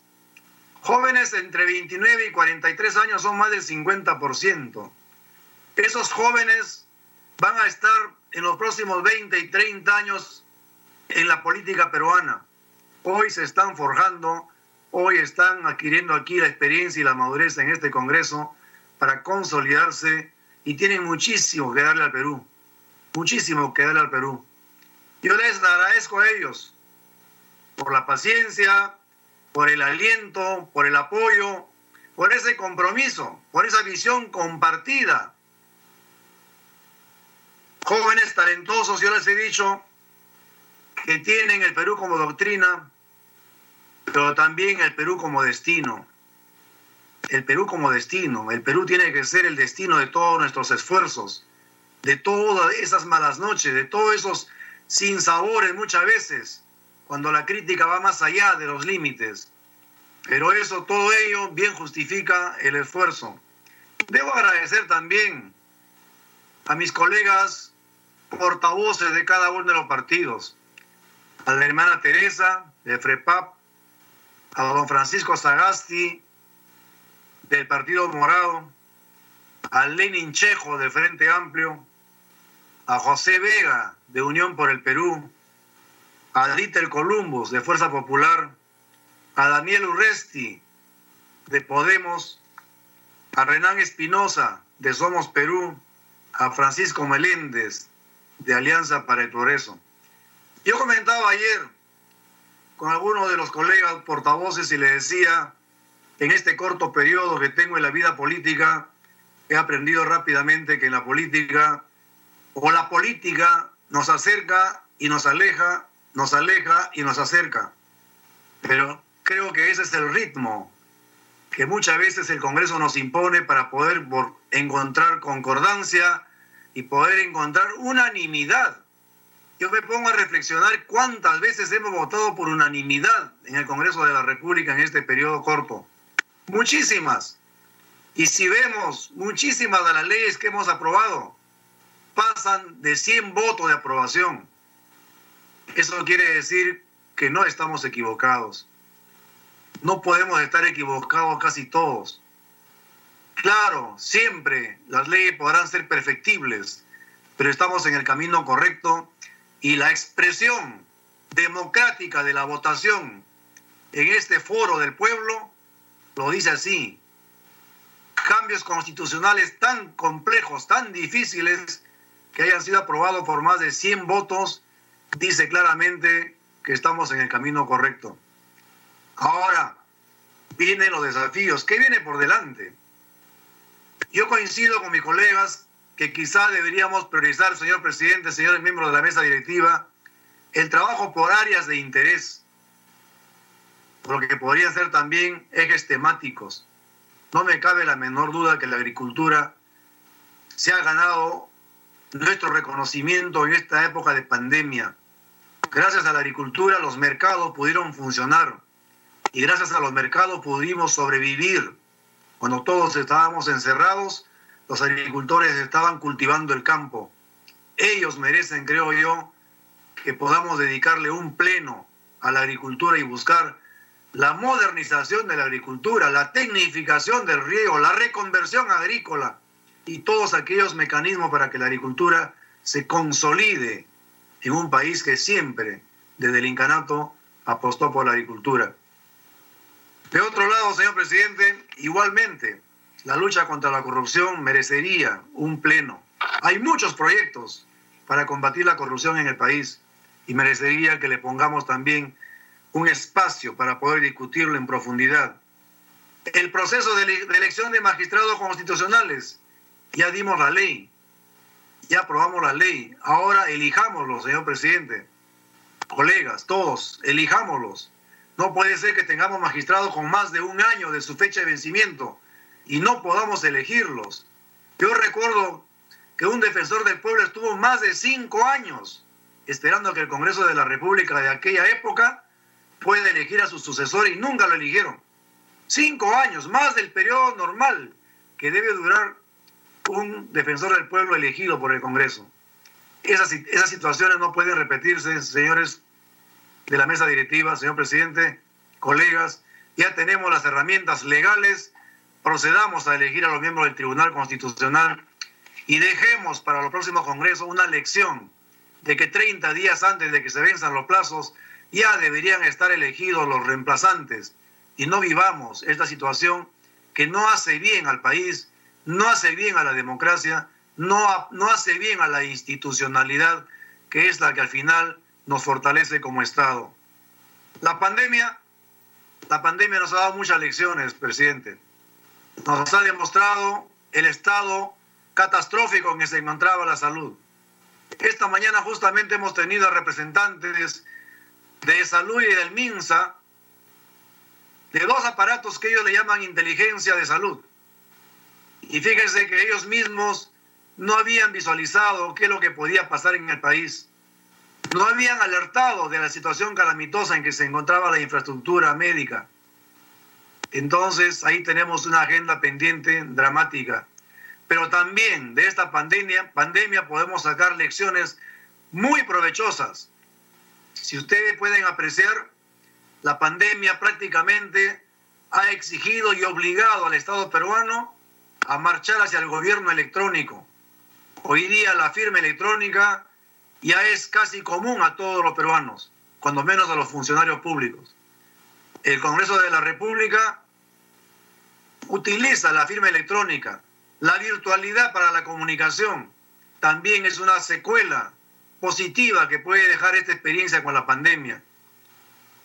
Asimismo, señor presidente, esto nos podría llevar también a un gobierno de cero papeles y que todos los presupuestos inflados que tenemos en papeles puedan reducirse en un 30, 40 o 50% y en pocos años pueda desaparecer el papel, porque ya existe una ley que da marco al gobierno electrónico y esta experiencia nos ha demostrado que sí es posible hacerlo. Hay que ir sacando lecciones aprendidas también de esta dramática situación que nos ha costado vivir. Yo quisiera también saludar y expresar mis condolencias a todos aquellos quienes han perdido sus seres queridos en esta experiencia dramática de la pandemia. Desde Tacna hasta Tumbes, desde Lima hasta Iquitos, con todos ellos mi solidaridad. Saludar también el día de hoy a los maestros en su día. Yo recuerdo cuando era niño y asistí a una escuela rural aprendí un, un, un, dicho que siempre lo he mencionado en mis escritos. Decía, una escuela sin niños es como un jardín sin flores. Hoy día las escuelas no tienen niños, pero sí están los profesores dirigiendo, haciendo el esfuerzo para poder enseñar a sus niños a la distancia, aprendiendo la virtualidad junto a ellos, haciendo lo posible. Ayer tuvimos la representación de los profesores en el hemiciclo y a través de ellos también los saludamos. Hoy día ratifico mi saludo para todos ellos. La educación va va a permitir formar mejores ciudadanos, consecuentemente mejores políticos y podremos también empezar a cambiar ese círculo virtuoso que necesitamos construir. Por todo ello, señor presidente, yo quiero manifestarle mi agradecimiento a los voceros, a la mesa directiva, a mis correligionarios y a todos ustedes, colegas, por haber permitido que esta primera legislatura haya producido tan buenas leyes, tan buenas leyes y sobre todo aquellas que merecieron la unanimidad o más de 100 votos a pesar de la complejidad con la que se trataba, la complejidad del tema. Creo que son, son temas de los cuales podremos mostrar nuestra satisfacción hoy y en el futuro. Muchas gracias, presidente. Muchas gracias, señores vicepresidentes. Muchas gracias, voceros. Muchas gracias a los miembros de mi partido. Y hoy día terminamos una legislatura y empezamos otra. Empezamos otra con enormes desafíos. Aquí es donde tenemos que demostrar más fuerza. Esa esa unión que encontramos los voceros más allá de las discrepancias ideológicas tiene que fortalecerse para hacer posible que el trabajo se consolide en la siguiente legislatura. Muchas gracias y que viva el Perú. Nuevamente, en nombre de la mesa, queremos agradecer a cada uno de los voceros de los grupos parlamentarios. Entendemos que esta palabra de ellos es la palabra de sus grupos. Creo que es importante haberlos escuchado. En ese sentido, entramos a una nueva legislatura y ya habrá la oportunidad con los voceros para hacer una agenda de trabajo que nos permita al menos poder hacer las cosas que principalmente podamos avanzar. Un abrazo para todos, a los maestros del Perú, un feliz día, que Dios los bendiga. Muchísimas gracias. Siendo las 5 y 18 del día 6 de junio, se levanta la sesión.